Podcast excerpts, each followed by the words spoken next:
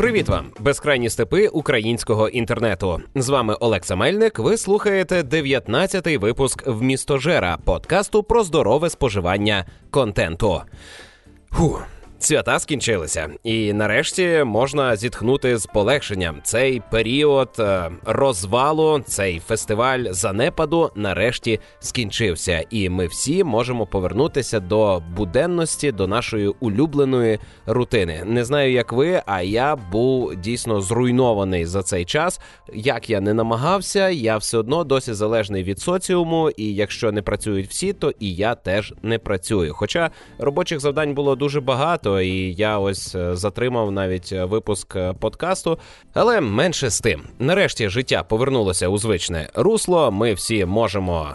Бути достатньо творчими, достатньо продуктивними, можемо створювати прекрасні кльові речі і споживати знову із тим же завзяттям новий і новий контент. Про це і поговоримо у цьому випуску і у всіх наступних випусках подкасту в містожер. Нагадую, що подкаст виходить за підтримки патронів з Патреону.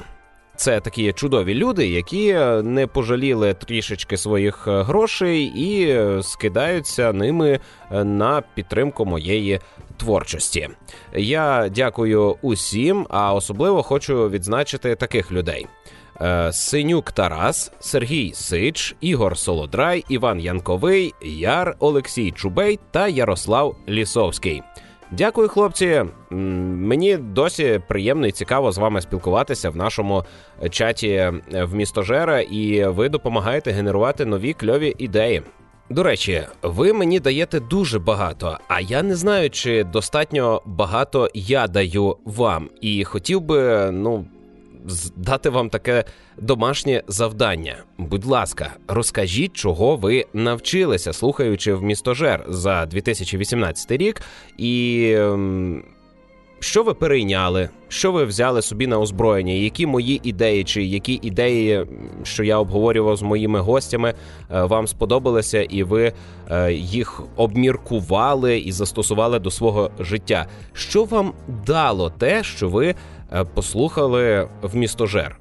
Ну ви ж його не просто так слухаєте, аби забити час, правда? Бо не настільки цікаві історії я розповідаю.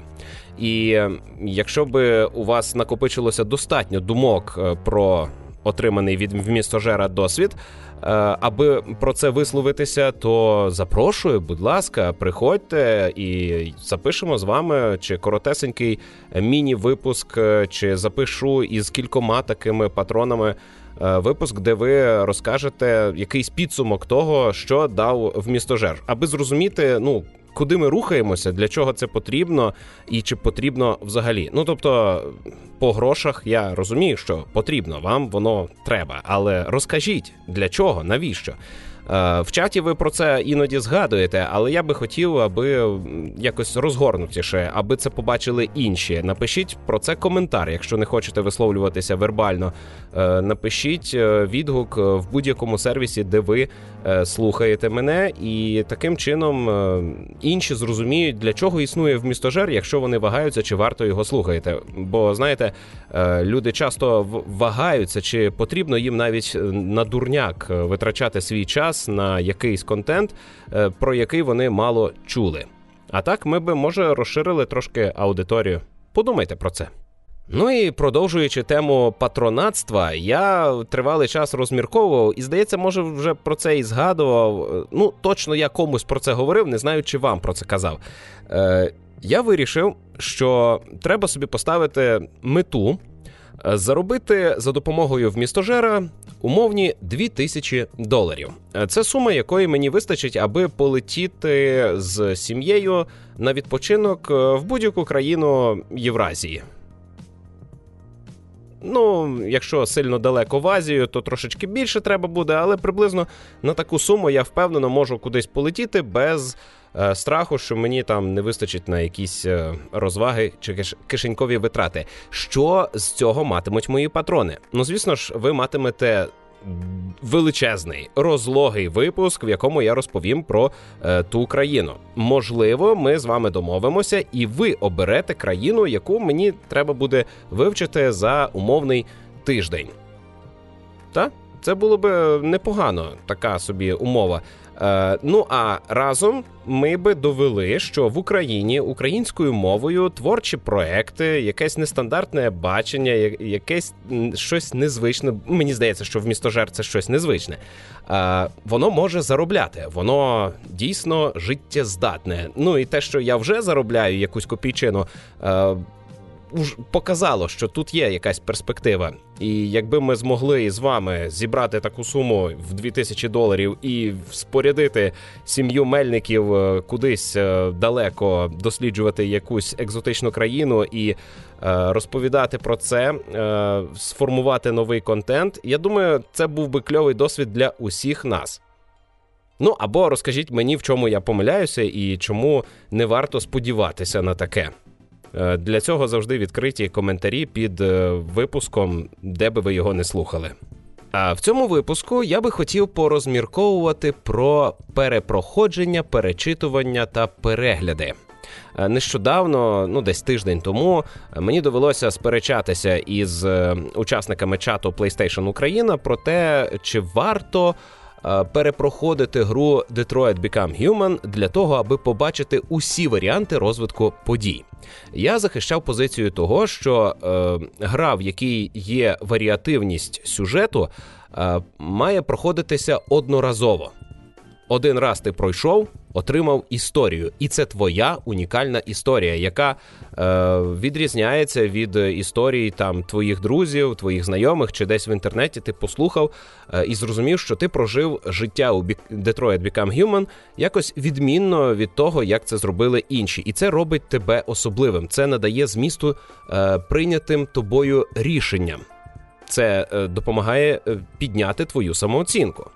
А якщо ти починаєш е, цю гру перепроходити, аби побачити, як могло бути в цьому варіанті, як в цьому, побачити різні варіанти закінчення історії, ти руйнуєш увесь досвід і перетворюєш гру у конструктор.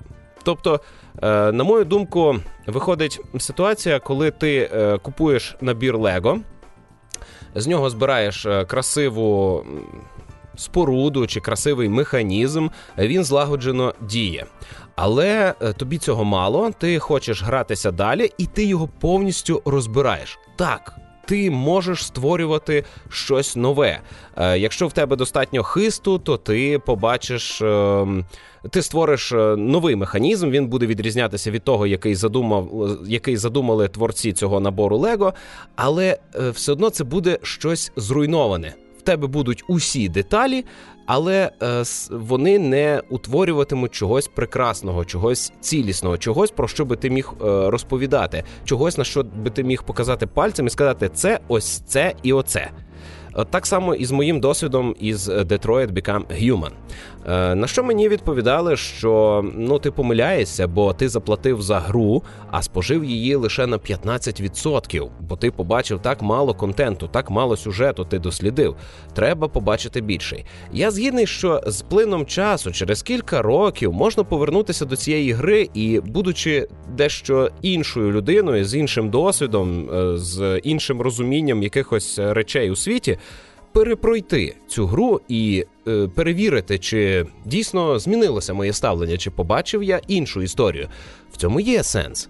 Але е, я не бачу сенсу гнатися за отаким е, сліпим, ненажерливим вижиранням контенту, просто тому, що він там є, і е, забирати у себе е, радість від того, що ти вибрав що ти прийняв рішення, що ти відсік усе зайве і вибрав саме це, що ти сконструював саме цю історію. Ну, це е, лише один приклад е, стосовно Detroit Become Human. Але я взагалі задумався про перепроходження, перечитування і перегляди. Я, скажімо, не перечитую книжок. У мене є м, за все життя я перечитав лише е, одну книжку. Так, одну книжку я перечитував кілька разів, і я її можу назвати своєю улюбленою. Я сьогодні про неї розповім у рубриці Раджу спожити.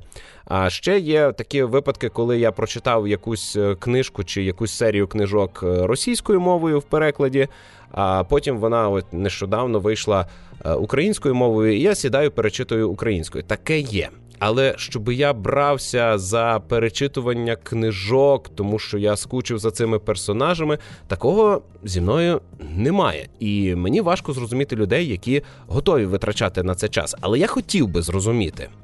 Е, ще є таке явище, як е, перегляди фільмів знову і знову. У нас є якісь традиційні фільми, які ми запускаємо в певний період часу.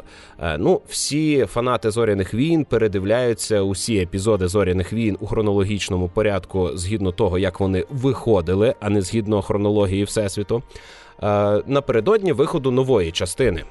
Е, я це розумію. Е, я сам так ще не робив, але в мене є друг, який фанатіє від зоряних війн, і я сподіваюся, він колись мене затягне на марафон е, повного перегляду фільмів, і я разом з ним тішитимуся тому. Як це все класно. Наші батьки передивлялися на новий рік чимало радянської класики. Ми передивляємося фільми 90-х, 80-х, там ем, Die Hard е, або Home Alone.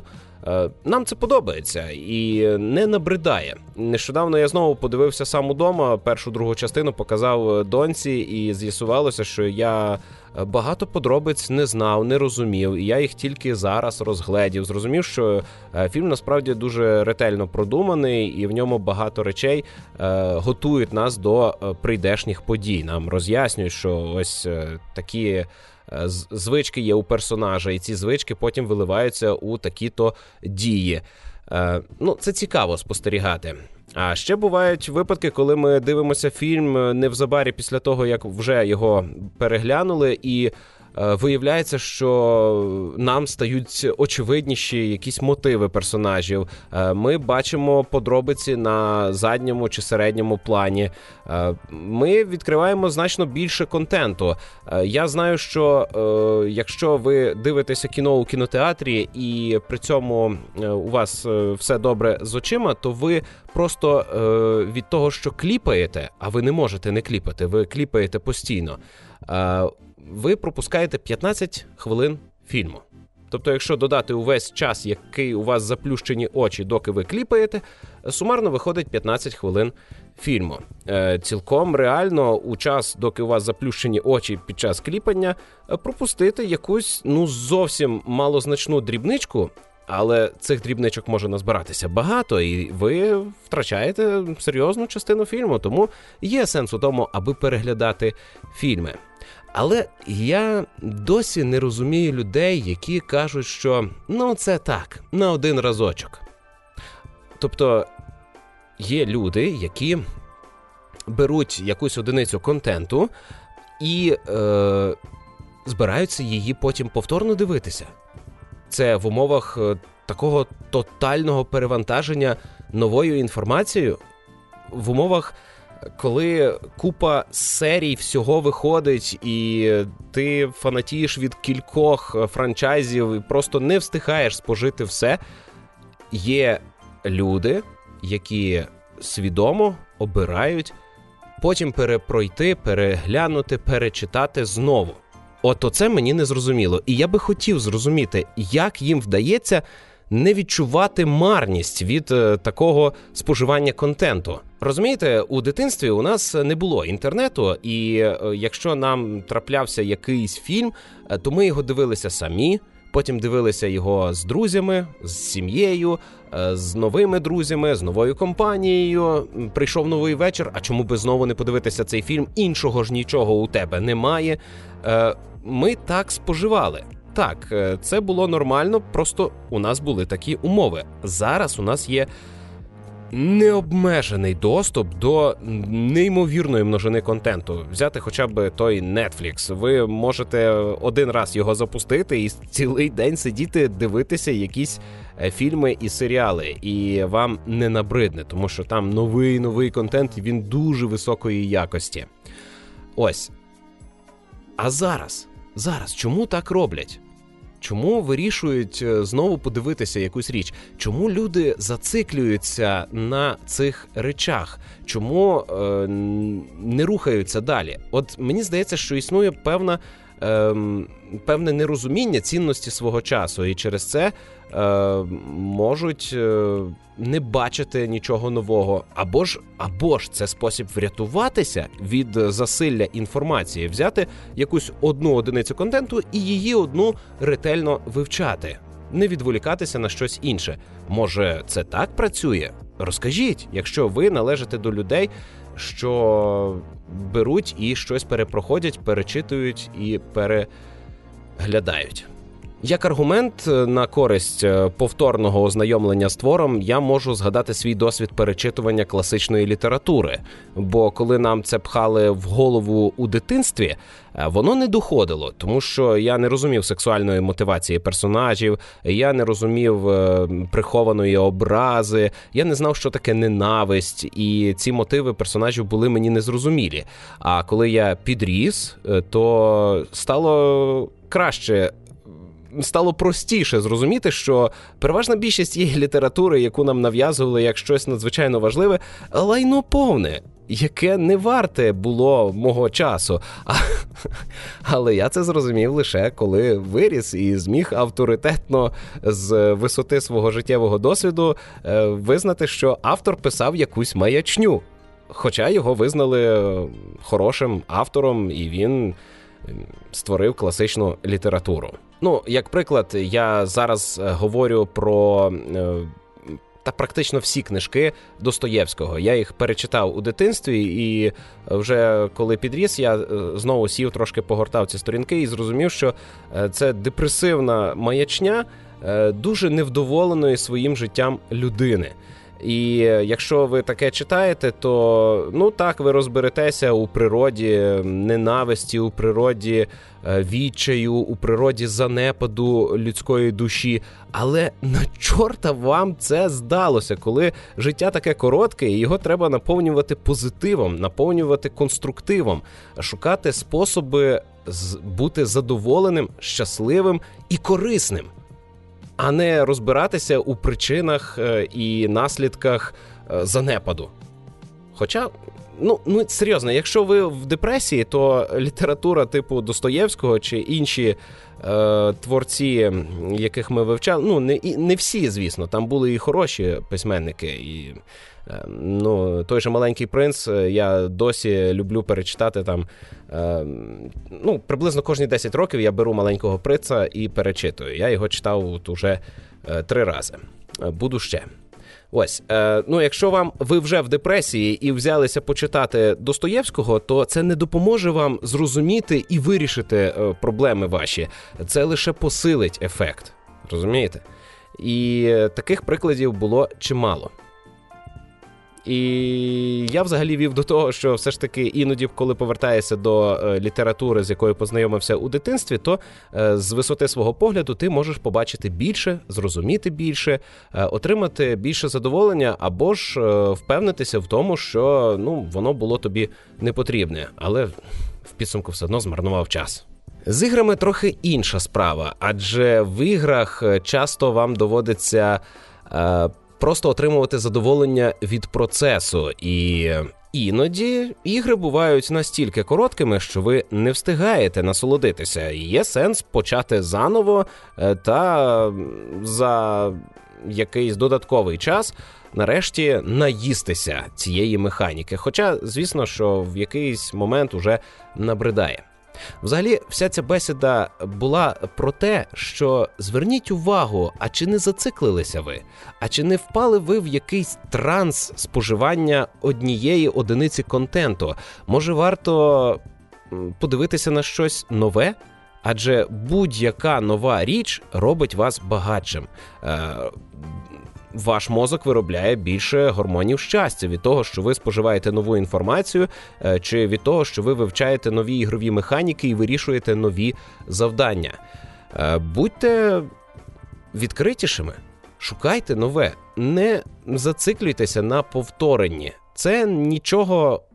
Реально корисного вам не дасть, а лише призведе до того, що ви витратите час, побачите ну трішки більше того самого, трошки з під іншим е, кутом ви вивчите якесь питання, але не більше. Шукайте нове. Ну і звісно, не треба е, заморочуватися перфекціонізмом. Це це доволі нищівна штука, коли ви збираєтеся там гру пройти на 100% е, чи прочитати книжку з усіма додатковими матеріалами.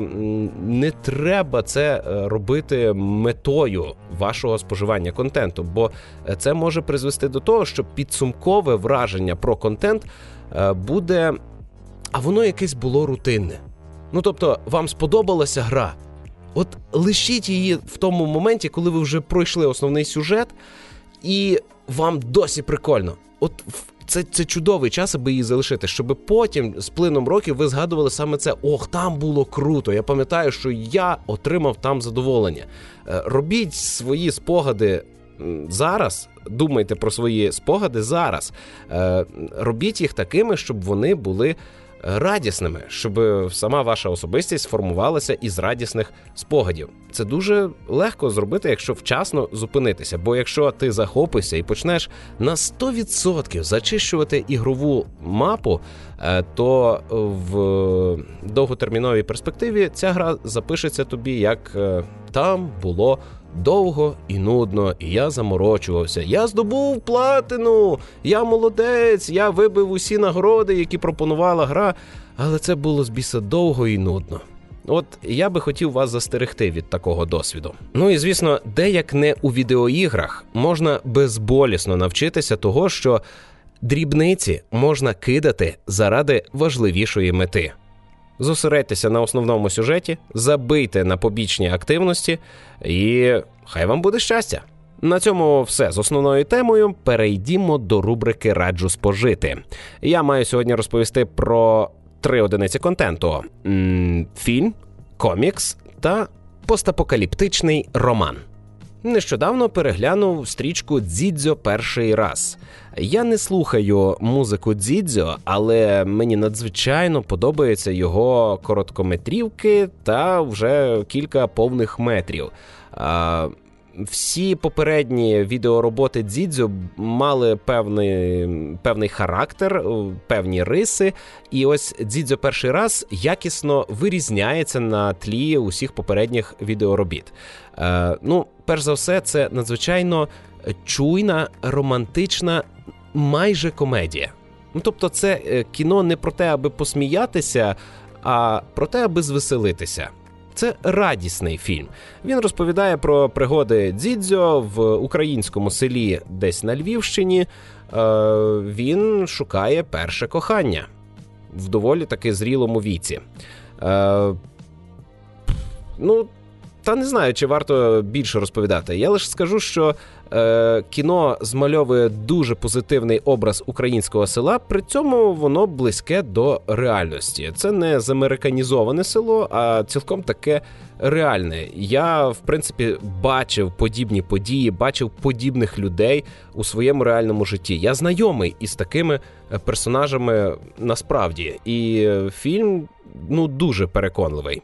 Е, він багато в чому наївний, але.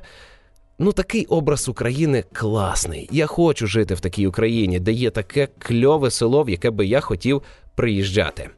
І е, тут дуже гарна історія кохання, така, яка розчулює і теж надихає підійти до своєї половинки, обійняти її. А якщо цієї половинки нема, то знайти і подарувати їй всю любов, яка у тебе є. Ну бо для чого ще жити?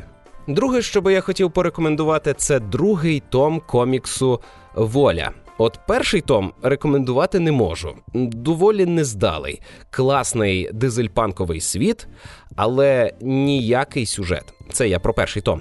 А ось другий том дуже круто піднявся порівняно з першим. По-перше, е, тут наскрізна історія. Вже немає трьох е, коротких е, оповідок у всесвіті волі, а є наскрізна історія. Якщо ви не знайомі із цією серією коміксів, то це український оригінальний комікс-блокбастер. Події відбуваються в 1918, 19, 20 роках е, в альтернативній Україні, де дизельпанкові технології. Е, тут у нас е, Грушевський е, каратист, Вернацький супервинахідник з енергетичною зброєю, дирижаблі бойові, якісь механоїди, окультні роботи, зомбі-більшовики, привид царя Ніколая. Круто, класно і повністю зірваною стріхою. Хлопці не мають гальм і е, дозволяють собі таке, чого ви, мабуть, не могли уявити. Е, і в другому томі е, градус цього божевілля викручений ще більше, але при цьому сюжет доволі зрозумілий, наскрізний, доступний і цікавий. Е, персонажі потрапляють до Єгипту, подорожують у Львові. Е, є різні локації, різні персонажі, багато інтриг, і фінал дуже несподіваний. Е, і я вже з нетерпінням чекаю на третій том, який сподіваюся вийде ну менше ніж за рік. Раджу прочитати другий том. Ну і звісно, що вам треба купити і перший том, аби е, познайомитися там зі світом. Ну і попереду екранізація цього коміксу, настільна гра цього коміксу, е, мобільний додаток. Е, дуже багато всього є. Можна купляти багато мерчендайзу, значки, наліпки. Е, фігурки. Ну ну класно. Я радий, що в Україні таке відбувається, і ви можете стати спонсорами цього, просто придбавши комікс Воля. Е, це прозвучало не на правах реклами. Я просто дуже вболіваю за українську творчість, особливо якщо вона ну кльова. А воля дійсно кльовий комікс. Ну і останнє, на що би я хотів звернути вашу увагу, це моя улюблена книжка. Хоча я люблю повторювати, що не може існувати якоїсь улюбленої одиниці контенту, але це той випадок, коли ну щойно мене питають про книжку, і перше, що я уявляю, коли думаю про книжку, ну ідеальна книжка, е, це День трифідів Джона Віндема. Е, Джон Віндем це можна вважати письменник, що е, сприяв зародженню жанру постапокаліпсис. Однак це той випадок постапокаліпсиса, коли е, люди в підсумку е, йдуть конструктивним шляхом. Тобто після кінця світу шукають, як відродити цивілізацію, а не зациклюються на ненависті, проблемах і е, пошуку винних. У всесвіті Дня Трифідів е, сталося дві важливі події. Е, перша у світі з'явилися трифіди, е, і спершу це була манна небесна. Вони подарували трифіди це м'ясоїдні велетенські рослини. Їх масово виробляли, з них брали багато різних поживних речовин, використовували в багатьох індустріях. Вони стали частиною побуту, з ними гралися діти.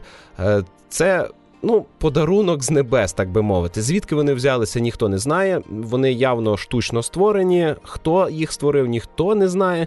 Але їх люди якийсь час використовували. Але потім сталася дуже неприємна подія. Земля потрапила в пояс е, астероїдів.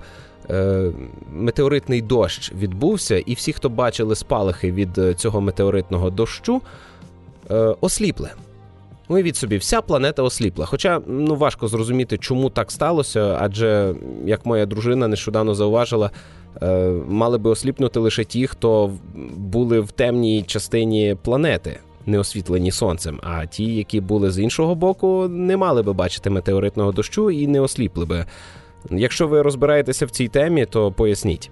Словом, всі, хто побачили цей метеоритний дощ, осліпли наглухо. Це не лікується, цей зір не відновиться. І е, уявіть собі, що е, у суспільстві насаджено дуже багато м'ясоїдних рослин, і раптом всі осліпли. Е, події відбуваються, здається, в 50-х роках. Ну і автор сам писав книжку десь у той час. Е, тобто, це не ретро е, футуристика, це ось він писав про свій час.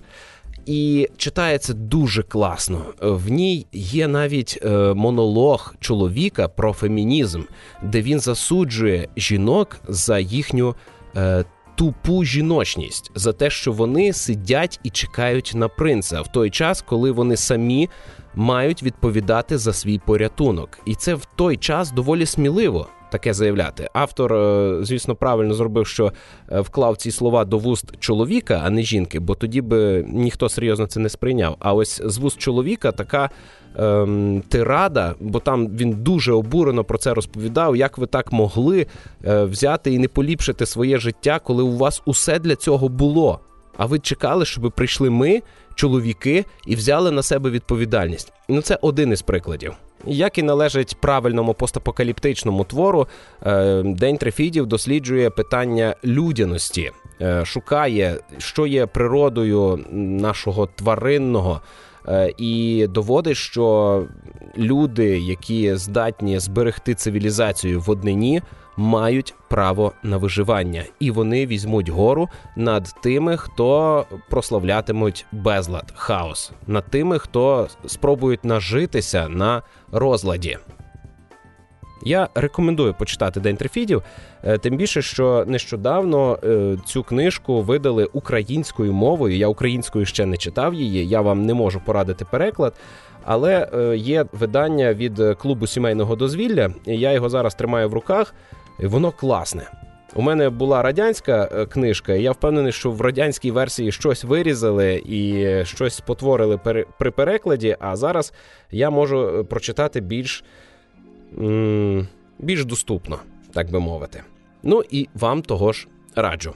А на цьому у мене все. Ви слухали 19-й випуск подкасту «Вмістожер», подкасту про здорове споживання контенту. З вами був Олекса Мельник. Ну і нагадую, що Е, випуски виходять за підтримки патронів з Патреону. Ви теж можете стати одним із них, якщо просто перейдете за посиланням на сторіночку Patreon мого проекту. Ну а якщо підтримувати фінансово не бажаєте, але все ж хотіли би якось допомогти, то завжди. Е, незайвим буде залишити лайк або ж написати якийсь відгук. І е, майте на увазі, я читаю абсолютно всі ваші дописи, і якщо є якісь цікаві запитання, я обов'язково на них відповідаю. Я люблю з вами спілкуватися, не люблю спілкуватися наживо з людьми, а ось в інтернеті це завжди е, приємно. Тож чекаю на якісь реакції. Па-па!